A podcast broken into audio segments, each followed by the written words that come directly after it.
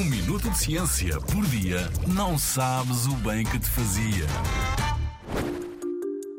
Onde vivem as fadas?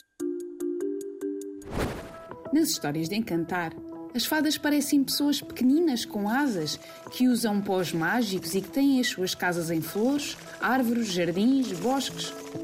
É verdade que as fadas vivem em áreas florestais, mas elas não se parecem nada com humanos em miniatura.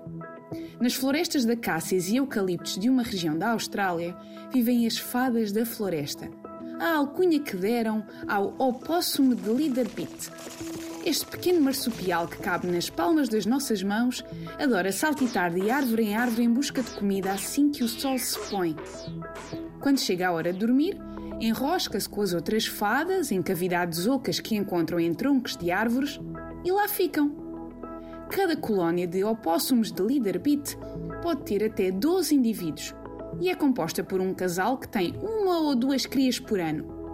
E olha que estas fadas não se medem aos palmos.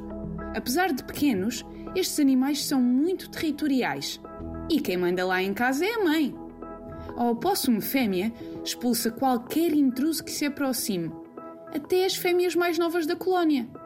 Infelizmente, as fadas da floresta correm perigo de extinção, porque suas casas estão a desaparecer devido aos muitos incêndios e à desflorestação.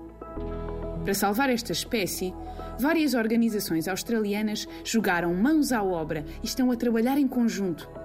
É que não vamos lá com um pó de fada nem com uma varinha de condão.